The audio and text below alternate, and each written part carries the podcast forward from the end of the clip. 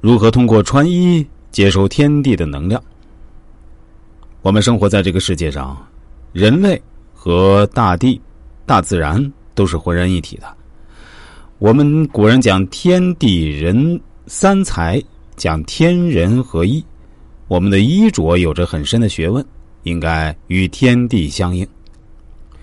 如今的鞋子大多都是橡胶底的，这个材质好处在于可以防水，不过相对也有对人体不利的一面，就是不接地气。大家会有疑问了：什么是地气呢？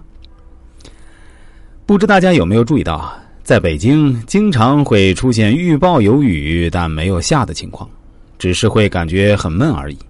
可是周边山区却下雨了，这是为什么呢？因为如今天气预报只是根据空气的湿度、温度、风向等来预判天气，这仅仅是天气层面，没有考虑到地气。只有天地阴阳二气的交合，雨才会下，所以会不准。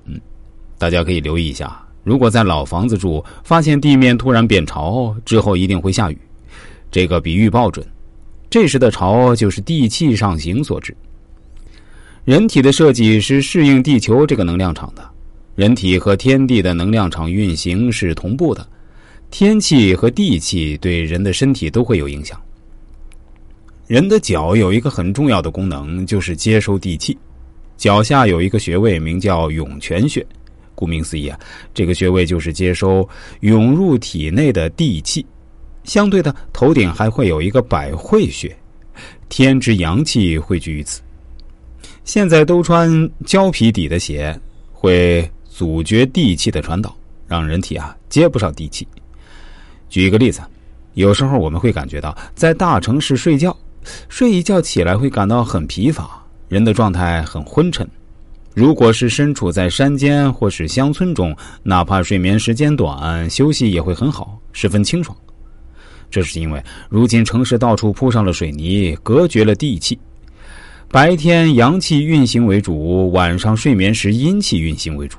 如果水泥铺在地面，将地气全部隔绝，人体收不到足够的来自于地的阴气，就容易造成不太理想的睡眠质量。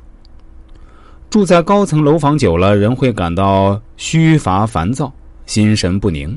若是离开高层到乡下的老院子，哪怕是待上一小会儿，就感觉人不飘了，如同心落下来。